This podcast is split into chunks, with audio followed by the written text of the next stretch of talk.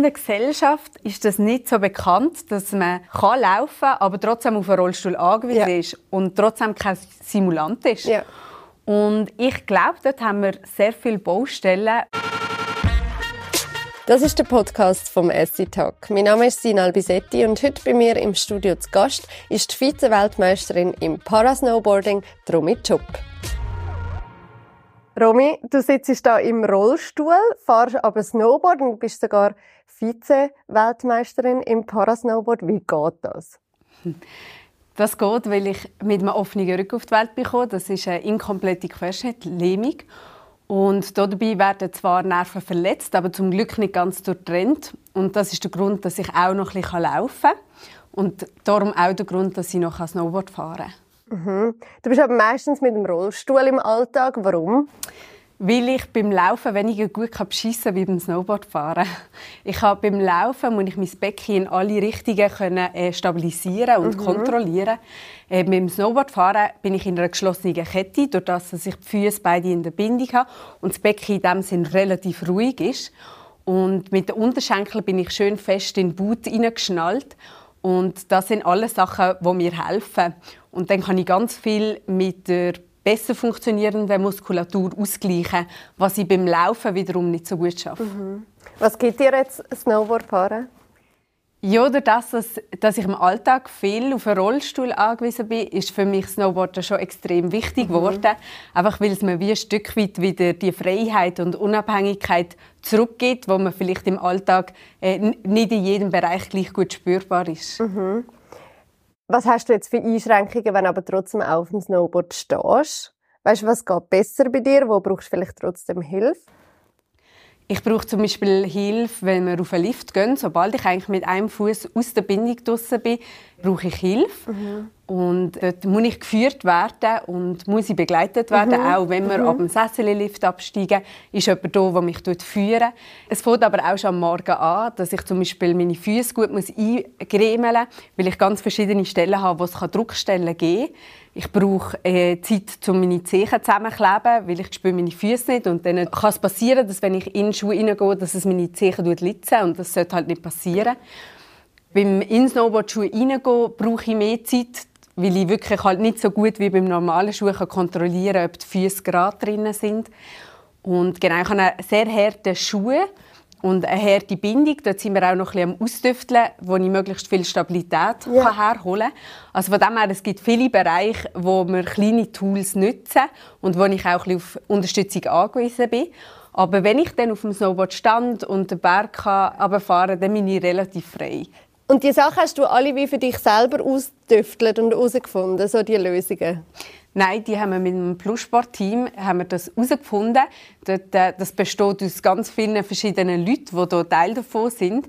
Äh, das sind Trainer, das sind Physios, das sind ganz viele, die, die ganz viele verschiedene Bereiche abdecken. Und in dieser Konstellation haben wir halt auch ausdüfteln, wo brauchen wir noch Hilfe, auf die Füße müssen wir schauen, auf die Knie, wo müssen wir daran arbeiten, dass wir möglichst an die besten Voraussetzungen kommen. Mhm. Und hast du jetzt gar nie Angst, dass beim Rennen mal irgendwie deine Muskeln nicht richtig kannst ansteuern kannst? Oder dass du einfach plötzlich merkst, jetzt geht gerade wie nichts mehr? Nein, Angst habe ich eigentlich nicht. Das ist mir auch schon passiert, dass ich auf den Rücken gefallen bin und dann meine Beine extrem stark elektrisiert haben und ich einen Moment lang das Gefühl hatte, ich kann sie nicht richtig mhm. ansteuern. So eine Situation hatte ich auch schon gehabt, aber dann auch mit der Physio zusammen haben wir es probiert, wieder ein bisschen zu lösen. Und dann ist es wieder besser geworden und nachher mit dem Adrenalin und allem äh, ist es dann meistens so, dass mein Körper schon einigermaßen das macht, was er soll. Mhm. Du hast jetzt vorher erzählt, was du alles machst, bis du aufs Snowboard gehst. Das ist ein mega Prozess und auch ein Aufwand jetzt im Vergleich zu anderen Athletinnen oder Athleten, die einfach in die Schuhe gehen und drauf, oder? Deine Vorbereitung. Ja, ich würde schon sagen, ich muss mir sehr viel Zeit einberechnen, mhm. dass, dass es längt, dass es mir mit allem, was ich muss einbüscheln und machen, dass es funktioniert. Und dort, das ist sicher ein sehr, sehr wichtiger Teil davon. Es hat Zeiten gegeben, wo ich mich nicht so gut darauf geachtet habe. Und dann hatte ich wirklich Probleme mit offenen Stellen. Und äh, nachher, das alles wieder in Ordnung zu bringen, ist so viel mühsamer, als sich halt am Morgen wirklich die Zeit mhm. nehmen. Von dem her ist mir sehr bewusst, dass, dass sich das lohnt. Prävention quasi wichtiger ist, als nachher nachkorrigieren. Genau. Auf was musst du jetzt achten im Training? Was trainierst du speziell? Durch das, dass meine Beine halt vom, vom Gebrechen her am, am meisten Beeinträchtigung haben und beim Snowboard auch sehr gebraucht wird, muss ich natürlich schauen, dass meine Beine genug stark sind, vor allem meine hintere Kette, also mein unterer Rücken, mein Gesäß und die Hinterkette der Beine sind bei mir recht grosse Schwachstellen ja. und dort muss ich schon sehr stark den Fokus drauf haben. Gleichzeitig aber auch das Gleichgewicht. Ich spüre halt meine Füße nicht so gut oder fast gar nicht. Und dann muss ich auch immer ein schauen, dass, dass, dass ich mit dem Gleichgewicht immer so ein Lösungen finde, um in der Balance mhm. zu bleiben. Und die Schnellkraft ist ein mega grosses Thema. Ich habe eher träge Beine aufgrund des Geburtsgebrechen. Und dort ist halt sehr, sehr viel Fleiss und Arbeit, dass ich dort äh, auch nur kleine Schritte im Training mache. Mhm. Aber du merkst, du kannst mit dem Training etwas bewirken. Also da geht etwas bei den meisten Punkten schon. Es gibt ja. schon Bereiche, wo ich limitiert bin, vielleicht mhm. auch schon relativ klein limitiert bin. Aber überall, wo eine kleine Funktion vorhanden ist, ist Potenzial vorhanden. Und es bedeutet zwar extrem viel Arbeit für wenig Erfolg, aber mir ist bewusst, dass sich das wahnsinnig lohnt, diesen Weg zu gehen. Und darum gehe ich ihn auch. Wie oft trainierst du denn? Also wie oft bist du jetzt im Kraftraum pro Woche und wie oft bist du im Schnee jetzt gerade während der Saison? Äh, es ist sehr unterschiedlich. Im Kraftraum bin ich relativ häufig, eigentlich jeden Tag.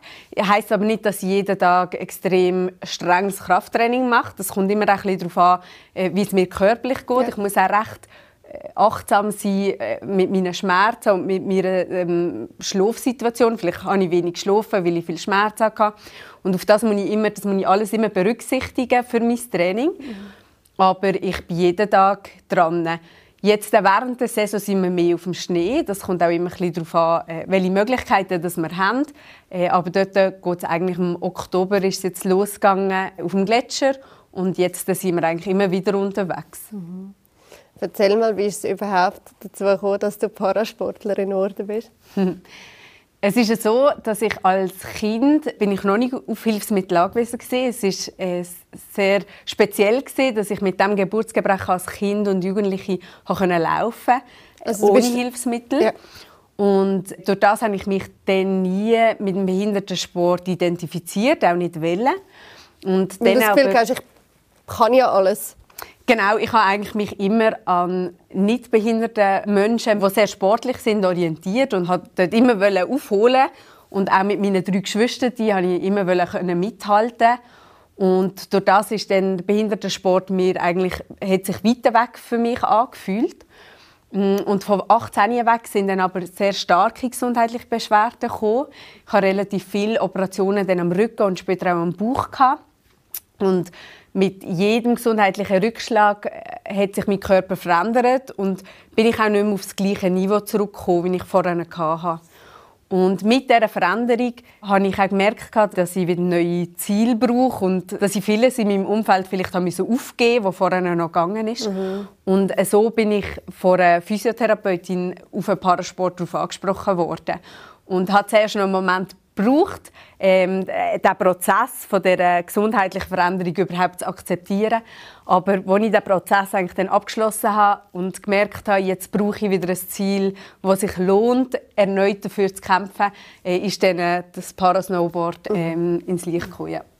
Du hast eben gesagt, als Kind hast du dich eigentlich noch ganz frei können bewegen. Warum hat sich dann dein Körper auf einmal so verändert? Und ist das normal, wenn man mit einem offenen Rücken mm. geboren wird, dass sich das so entwickelt?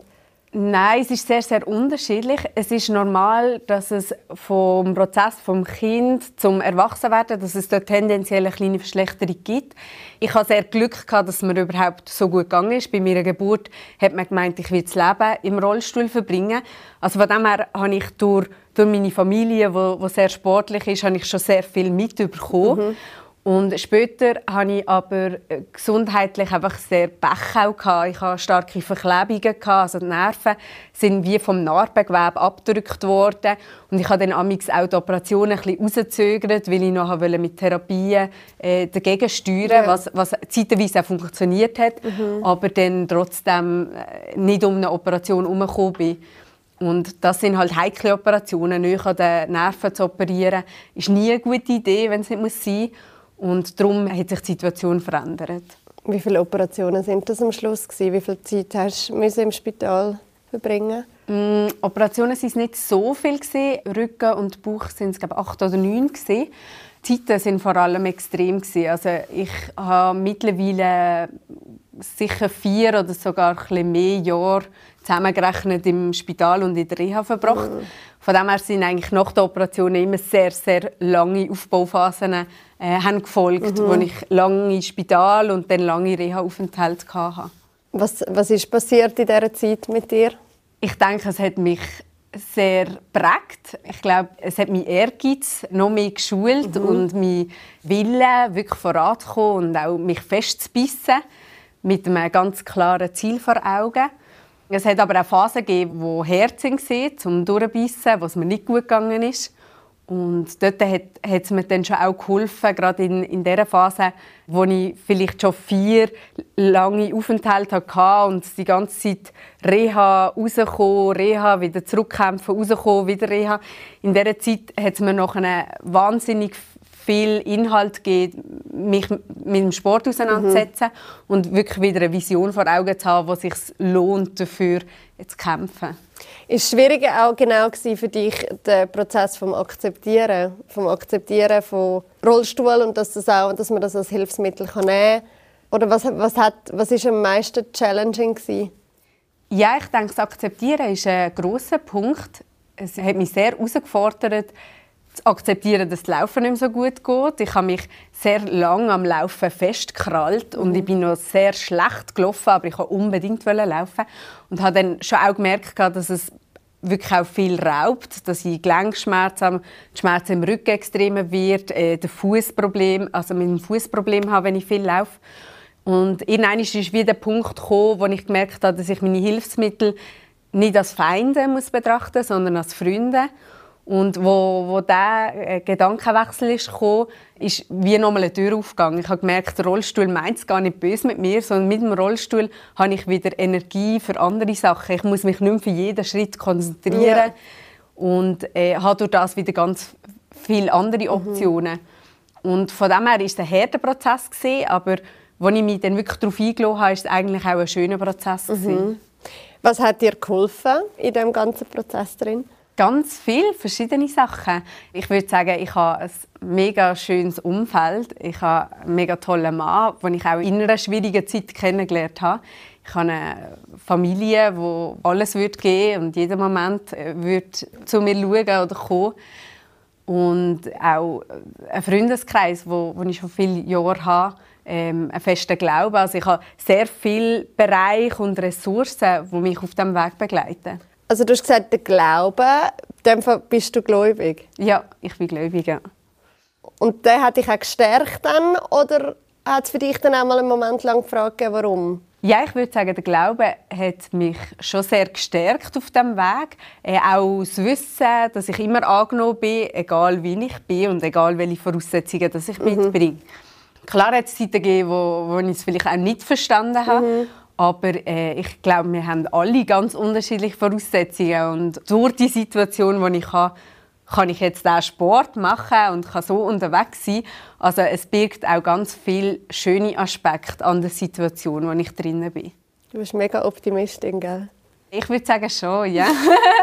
Meine Mama hat auch, wenn sie äh, monatelang mit mir am Spitalbett war, hat sie, habe ich immer gesagt, ah, aber dafür ist bloß noch ganz, oder weiß ich auch nicht, irgendein mega blöder Grund.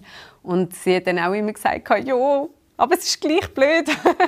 und ja, von dem her, ich glaube schon, dass, dass ich auch von daheim aus das schon auch mitbekommen ja. habe, ähm, dass, dass es wirklich immer auch sehr viele positive Sachen gibt. Woher nimmst du deinen Optimismus? Ist dir das Kämpferinnen gehen wie angeboren oder hast du dir das vielleicht auch angeeignet? Ich glaube, es ist vielleicht ein beides. Ich habe in der Familie habe ich immer, sind wir eigentlich sehr positiv eingestellt gesehen und haben, es hat eigentlich gar nicht wirklich Probleme gegeben, sondern immer Lösungen. Von dem her hat mich das sicher mega geprägt. Aber ich glaube schon auch, dass durch meine Geschichte ich halt einfach auch viel haben müssen kämpfen, aber auch viel daraus mitnehmen und an dem gewachsen bin. Und ich glaube, das zu erkennen, ist wahrscheinlich der grösste Erfolg Mhm. Von dem her gibt es wirklich viel Grund dazu, glücklich zu sein. Eben der Sport hat dir auch geholfen, dir wieder ein Sinken oder der Ehrgeiz wahrscheinlich in dir hineingekützelt. Wieso ist es am Schluss Snowboard geworden? Snowboard ist für mich schon von klein auf sind wir äh, gerne in den Bergen gewesen. Ich habe mit dem Skifahren angefangen, als ich drei war und mit neun ist Snowboarden dazugekommen. Und so mit 13 haben wir bei mir gemerkt, dass Snowboarden einfacher ist, weil einfach beide Beine kontrollieren ist, ist schwieriger. Und nachher, wo die gesundheitliche Veränderung passiert ist, ist nachher klar gewesen, wenn etwas dann Snowboarden und hatte dort auch mehr den Fokus drauf gehabt. Und dann später, durch das, dass es sich noch mehr verändert hat, habe ich viele Sportarten aufgegeben und Snowboard ist aber immer das gewesen, was funktioniert hat. Ja. Und mit dem Voraussein in den Bergen, im Schnee, mit der Geschwindigkeit und allem ist natürlich eine mega tolle Kombination. Und durch das ist es für mich sehr schnell klar gewesen, wenn, dann muss es Snowboard sein. Mhm. Aber wann ist für dich klar geworden, mal jetzt setze ich alles auf den Sport? Mm, ich habe das mit meinem Mann zusammen besprochen. Es war eigentlich recht absurd, weil ich hatte eine Reha-Phase, wo ich eben zum x-ten Mal in der Reha war.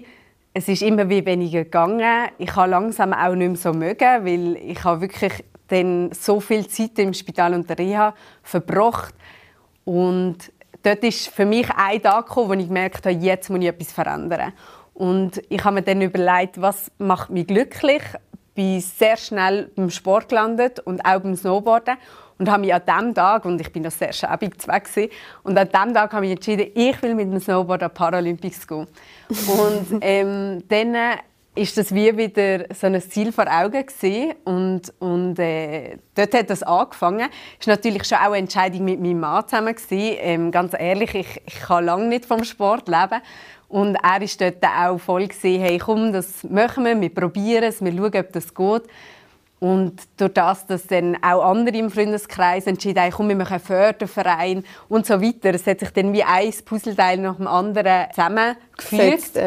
Und ich bin jemand, wenn ich etwas mache, dann gerne ganz oder gar nicht. Und dann äh, haben wir voll auf das gesetzt. Und es ist eine mega schöne Zeit, wenn ich darauf zurückschauen darf. Drei Jahre ist das jetzt etwa her oder länger? Ende 2019 ist die Entscheidung passiert ja. und dann äh, habe ich noch während der Reha mit dem Nationaltrainer, mit dem Silvan Hofer, Kontakt aufgenommen und bin einen Monat nach meinem Reha-Austritt vorfahren in dem Sinn und bin noch super schlecht weg und er hat gesagt, wow, da ist mega Potenzial und dann äh, ist das so dann losgegangen. Ich habe gelesen, er schwärmt nur von dir. No. Auf was bist du jetzt am meisten stolz? Ich meine, inzwischen bist du sogar die erste Schweizer Snowboarderin die an die Paralympics können auf Peking. Ja, das macht mich schon sehr stolz, dass ich als erste Schweizer Parasnowboarderin die Schweiz an den Paralympischen Spielen vertreten Das war ein sehr großer Moment und so kurz nach der Entscheidung einzusteigen, klar, ich bin immer sportlich also ich bin nicht mit nichts gekommen. Ja. Aber äh, trotzdem ist es ein sehr steiler Einstieg. Gewesen. Die Resultate sind nicht mega rosig, gewesen, aber der Moment zu haben, hat mir extrem viel bedeutet. Mhm. Ähm, wie auch jetzt, äh, dass ich Vize-Weltmeisterin im Snowboardcross werde, auch in einer Phase, wo ich gesundheitlich gerade nicht so stabil war. Auf solchen Moment bin ich schon sehr stolz, dass ich trotz vielen Steinen, die mir in den Weg gelegt wurden, äh, gleich immer den Rang gefunden habe und etwas daraus machen konnte. Ja, und was man ja auch noch muss sagen, die meisten, wo, also Konkurrentinnen von dir, die im Cross oder im Slalom antreten, sind nicht im Rollstuhl, oder? Ja, genau. Ich bin äh, jetzt bei mir in der Klasse die Einzige, die auf einen Rollstuhl angewiesen ja. ist. Und es ist sicher so, dass man mit neu neurologischen Einschränkungen es eher schwer hat. Äh, und trotzdem ist es finde ich sehr spannend, weil ich immer so funktioniert habe. Ich habe mich immer an meine Geschwister orientiert, die sportlich sind. Von dem her Du hast dich nie an denen gemessen, die die gleichen Voraussetzungen haben wie du, sondern einfach immer mehr. Genau, ja. ich habe immer mehr wollen. Mhm. Und von dem her finde ich das mega spannend und reizt es mich, mit meinen Voraussetzungen trotzdem gut zu sein. Aber natürlich wird vielleicht einmal der Moment kommen, wo, wo es vielleicht auch deprimierend ist, wenn man sehr viel gibt und vielleicht auch nicht weiterkommt. Aber ich würde sagen, an diesem Punkt bin ich noch nicht gerade angelangt. Da geht sicher noch ganz viel. du hast vorher schon ein bisschen angetönt, was brauchst du für finanzielle Unterstützung, dass du den Sport jetzt so kannst betreiben wie du das machst? Ja, das ist einerseits der Dachverband Plussport, wo da einen riesigen Teil dazu beiträgt, dass es so möglich ist. Das sind aber auch äh, Sponsoren äh, wie Partnerschaften wie die Adelboden Lenkbergbahnen. Es ist mein Förderverein, wo, wo mich tatenkräftig unterstützt bei all meinem Vorhaben. Es ist aber auch zum Beispiel ein Aktivstall Bieri, äh, etwas, das überhaupt nicht viel mit dem Sport zu tun hat, aber Menschen, die im Hintergrund sind, die meine Vision cool finden und mich auf diesem Weg unterstützen wollen. Das sind aber auch kleine Partnerschaften wie Sensopro, wo ich auf einem kleinen Gerät von ihnen trainieren kann. Es sind sehr viele unterschiedliche Bereiche. Es ist natürlich die Schweizer Sporthilfe, die mich unterstützt. Von dem her sind es viele Bereiche, die mich, mich auf diesem Weg begleiten und, und einen Teil dazu beitragen, dass ich das so machen kann. Wie kann man dich jetzt supporten, wenn man findet, hey, ist so cool, was du machst? äh, dann kann man mich über meinen Förderverein zum Beispiel unterstützen. Wori, Förderverein Romy Job heisst der. So kann man mich unterstützen, aber mich auch als Team unterstützen über Plussport, Swiss Parasnowboard Team und das kommt uns allen als Team zu gut. Also das Team ist wirklich auch ein ultra wichtiger Teil, dass es so funktioniert. Dass ich das auch so will machen, weil äh, es ist gleich wie eine zweite Familie, wo ich viel Zeit mit ihnen verbringe. Genau. Jetzt ist die finanzielle Unterstützung das eine. Wie viel Unterstützung brauchst du im Alltag? Wie fest bist du da angewiesen darauf, dass dir jemand hilft? Ich würde sagen, das meiste äh, funktioniert sehr gut und kann ich selbstständig erledigen. Es sind Kleinigkeiten, wo mein Mann automatisch, dort äh, sind wir auch ein eingespieltes Team, mhm. Wo, er, wo wir zum Beispiel größere Einkäufe zusammen erledigen oder der Abfall entsorgen oder so, wenn ich halt mit dem Rollstuhl dann relativ gleich mal am Limit bin. Äh, gerade auch bei administrativen Sachen bin ich mich sehr dankbar, dass er mir hilft, weil ich dort einfach generell nicht so der Hirsch bin. Aber das liegt vielleicht weniger an der Behinderung. Ein anderes Defizit. Ja. genau. Aber im Großen und Ganzen funktioniert es sehr gut. Es ist ein Arrangieren und das Herausfinden, wie man es lösen kann, wenn etwas nicht funktioniert. Und so findet man eigentlich schon Wege. Ihr seid seit vier oder fünf Jahren verheiratet. Hat das ein bisschen Zeit gebraucht, dass, wir, dass ihr euch da so ein gefunden habt? Wer macht jetzt was und wie kann er dir am besten helfen, damit alles ring geht? Ja, das hat auf jeden Fall Zeit gebraucht. Ähm, das Heiraten war äh, auch noch ein eine schwierige Geschichte. Gewesen. Wieso? Äh, wir haben 2018 geheiratet ja. und ich war dann gerade in der Reha-Phase. Und wir haben uns das aber nicht nehmen Und ich durfte dort äh, das zweite Wochenende für eine Nacht heim dürfen. Und wir sind aufs Standesamt geheiratet und unsere Freunde haben bei uns im Garten so eine kleine Hochzeit vorbereitet. Und ein Jahr später, im 19. haben wir kirchlich geheiratet. Mhm. Und eineinhalb Tage später bin ich wieder notfallmäßig im Spital gelandet.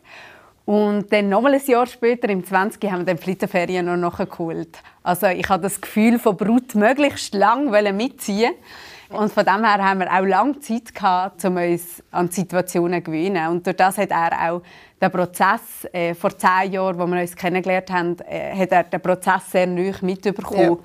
Ja. Äh, von der Zeit, wo es mir noch viel besser ja. gegangen ist, zu jetzt und alle die äh, Ups und Downs miterlebt und so haben wir eigentlich sehr gut Wege zusammengefunden. Etwas, was man dir ja nicht ansieht, aber sicher für dich auch ganz schwierig ist, das vorher schon angetönt, sind auch Schmerzen, die du immer wieder hast. Wie kann er dir da irgendwie helfen oder mental stützen?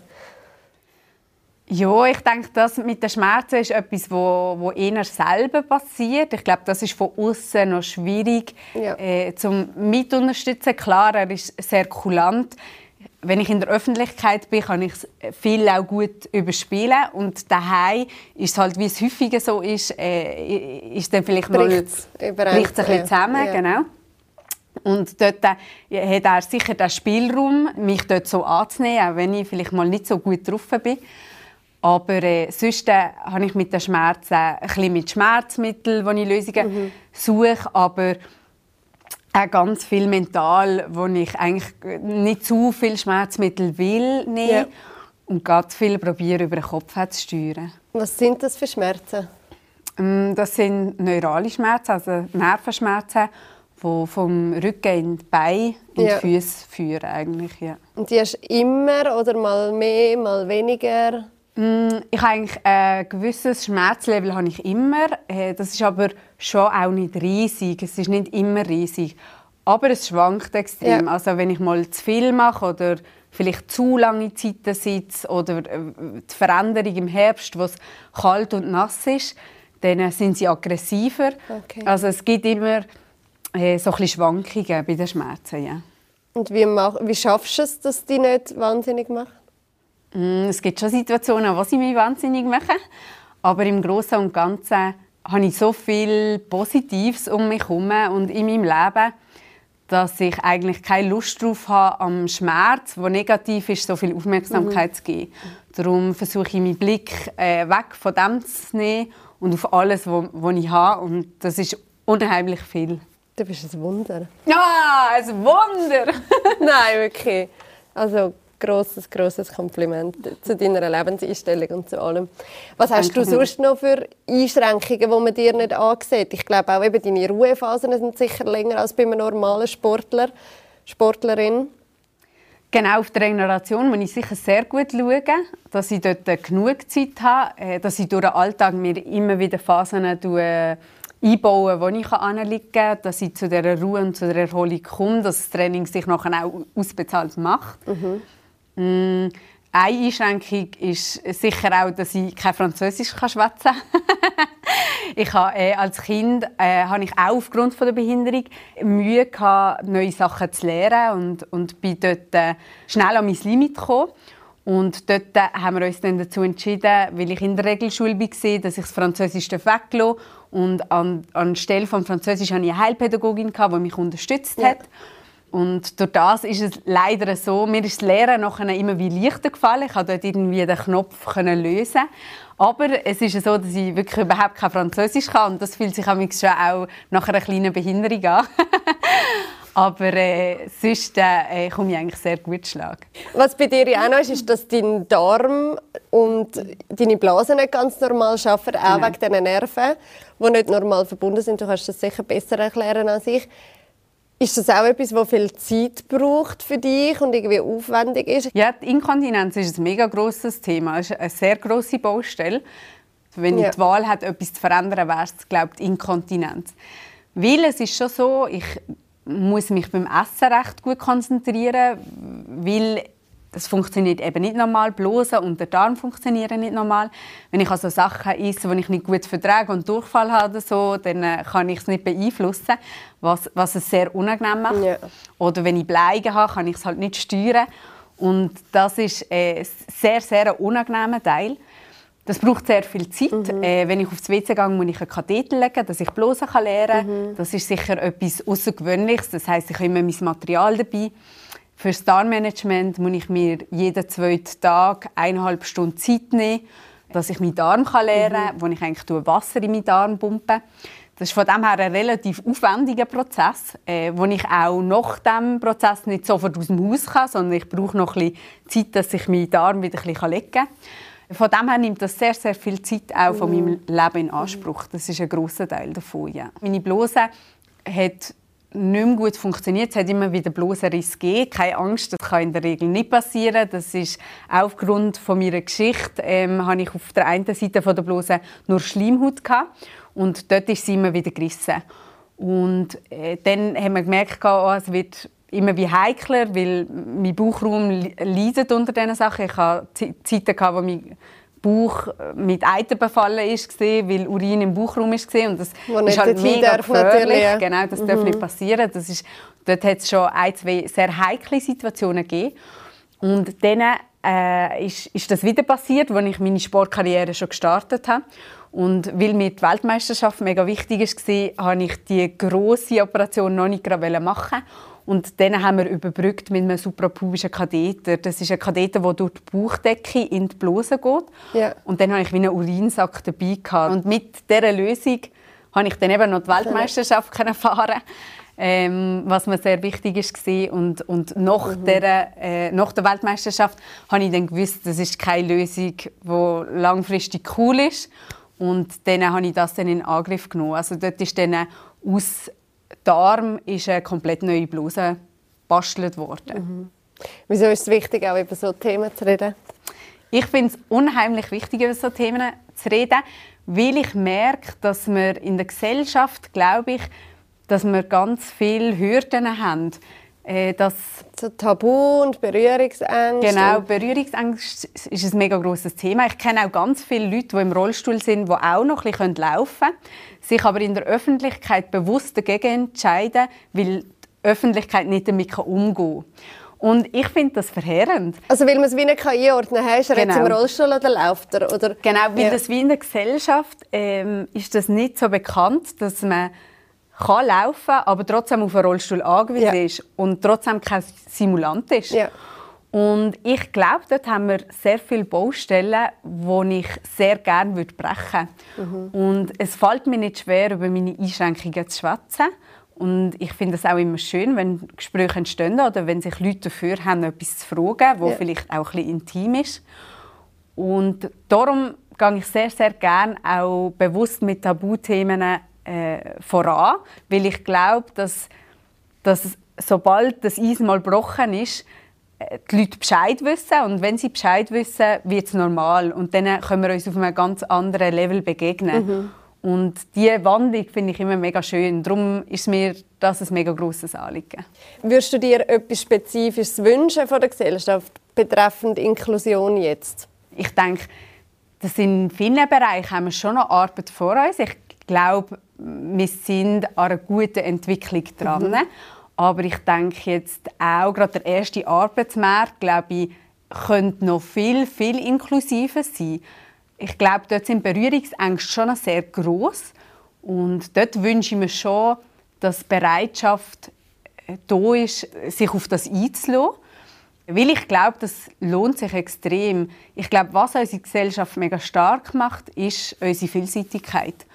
Und ich glaube, die dürfen wir mehr nutzen und müssen halt nicht begegnen mit, dass es einem leid muss, so, dass ich die Behinderung habe. Ich habe, ich habe die und das ist ein Teil von mir, aber die macht mich auch stark. Mhm. Und ich glaube dort, dass wir auch äh, nicht nur als ein Handicap, das einen hindert zu sehen, sondern auch als Potenzial, das man mitbringt. Und ich glaube, dort können wir an unseren Einstellungen sicher auch noch arbeiten. Mhm. Mhm. Ich glaube auch eine Lebenserfahrung oder eben Ehrgeiz, eine Positivität, die einem auch wieder im Berufsalltag mega kann helfen kann. Oder genau. Charaktereigenschaften, die man aufgrund von dem entwickelt, die mega Stärke sind. Was genau. hast denn du für Erfahrungen gemacht jetzt auf dem Arbeitsmarkt?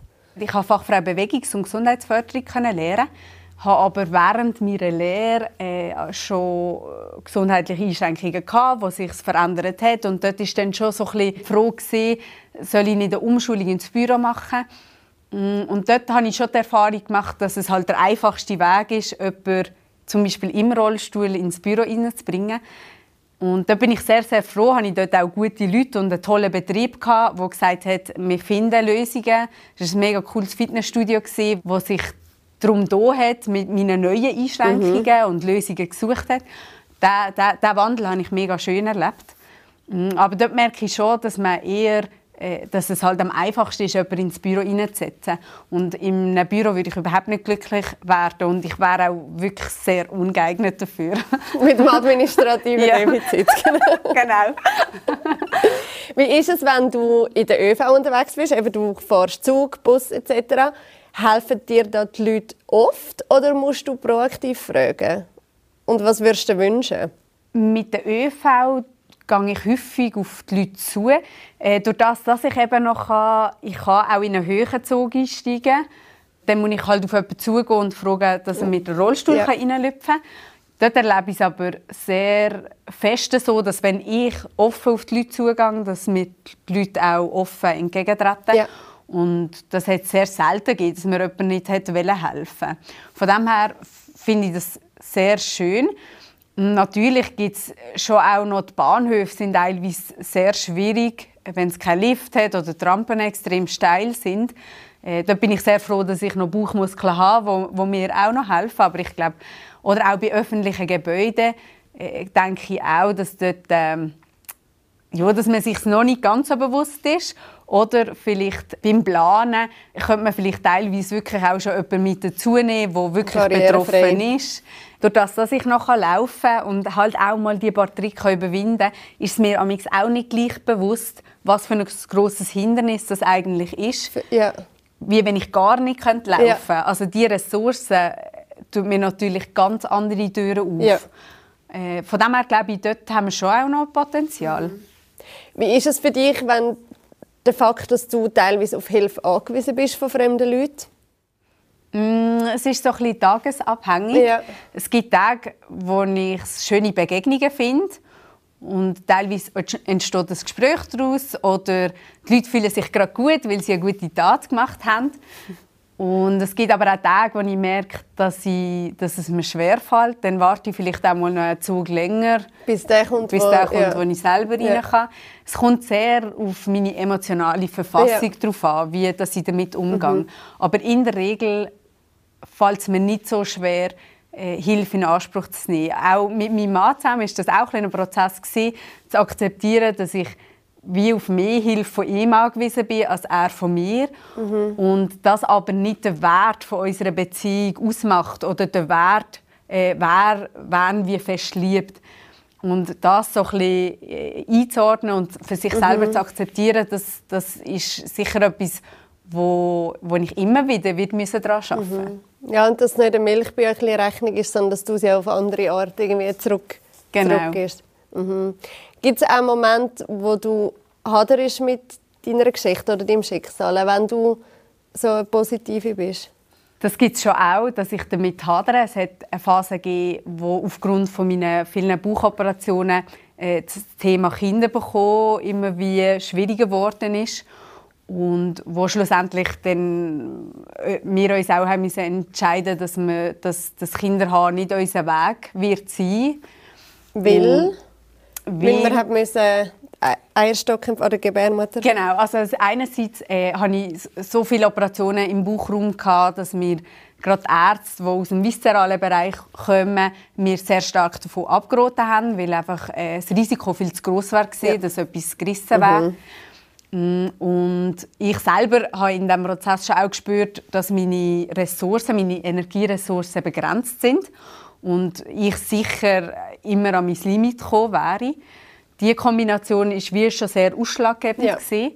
Nachher, aber jetzt bei meiner Blosoperation, kurz vorher, hatte ich eine starke Gebärmutterabsenkung äh, und dann war wie klar gewesen, sie, sie muss raus, wir können sie wenig gut drinnen behalten. Und dort ist dann wie nochmal klarer gewesen. Und ich denke, das sind jetzt so Bereiche jetzt äh, in, in unserem Umfeld äh, ist Familie jetzt immer wie mehr ein Thema. Und das ist mega schön, das auch so mitzuerleben. Und es gibt aber immer wieder so kleine Momente, die mich halt auch sehr herausfordern. Ja. Wo ich merke, das werden wir nie haben. Ich werde meinem Mann das nie äh, können geben und haben für uns aber sehr guten Weg gefunden, gleich spannende Projekte zu haben und halt Familien in unserem Umfeld können zu unterstützen auf dem Weg. Aber mhm. es gibt schon verschiedene Bereiche, wo, wo mich schon immer auch wieder herausfordern. Und das gehört aber dazu. Ich meine, das ist jeder, der auch keine Einschränkung hat, hat Herausforderungen. Jeder kämpft seine eigenen Kämpfe am Schluss. Genau, voll. Was sind jetzt deine Prognosen? Kann man das sagen überhaupt? Ja, ich denke, durch das, dass jetzt äh, im Bauch mal so richtig aufgeräumt ist worden und ich eine neue Bluse bekommen habe, eben im Becken viel ist ausgeräumt worden, sieht es eigentlich sehr gut aus, dass nicht etwas Neues ansteht. Ja. Auch der Rücken ist jetzt über die letzten Jahre recht stabil gewesen. Von dem her ist nicht etwas Neues geplant. Mm, von dem her sieht es gut aus, dass in den nächsten Jahren eigentlich keine größere Baustelle auf mich zukommt. Was natürlich super cool ist, weil jetzt äh, bin ich mal so ein bisschen im Sport angekommen und jetzt habe ich richtig Zeit, um auf dem aufzubauen und das dann auch mal richtig zu genießen. Mhm. Für was trainierst du aktuell? Was sind deine Ziele? Diese Saison ist mein Ziel, gesundheitlich wieder fit zu werden. Ich bin nach meinem Reha-Austritt kurz darauf in die Saison gestartet und die ersten beiden Weltcuprennen sind mir miserabel gelaufen. Und jetzt ist mein Ziel, dass es besser läuft bei den kommenden Rennen und dass ich mir ja, eine solide gesundheitliche Grundlage schaffe, dass ich vor allem auch in den nächsten Jahren darauf aufbauen kann. Wir sind diese Saison auch ein bisschen am Ausdüfteln, dass wir noch ein mehr Stabilität bei meinen Unterschenkeln generieren können. Dort sind wir mit Schuhen und Schienen und den Bindungen am schauen, wo können wir noch etwas basteln, dass es mir noch mehr hilft. Von dem her, das ist auch ein Ziel. Und genau Ende Saison wird noch ein Rennen in Kanada stattfinden, äh, wo ich unheimlich gerne würde mitgehen äh, weil dort auch im Jahr die Weltmeisterschaft wird stattfinden. Von dem her, das ist sicher auch ein Ziel, dass ich es schaffe, dort reinzukommen. Die langfristigen Ziele sind sicher die nächste Weltmeisterschaft und dann natürlich Paralympics 26, wo ich unbedingt wieder dabei sein will und vor allem auch besser will sein wie beim letzten Mal. Dann drücke ich dir ganz fest um, dass das klappt. Alles, alles Danke Gute, auch für deine Zukunft. Mega schön, bist du da gewesen. Danke vielmals, Sina. Für noch mehr spannende Persönlichkeiten abonniert uns und empfehlt uns euren Freundinnen und Freunden. Und wenn ihr euch einen bestimmten Gast wünscht, dann schreibt uns auf podcasts.schweizer-illustrierte.ch.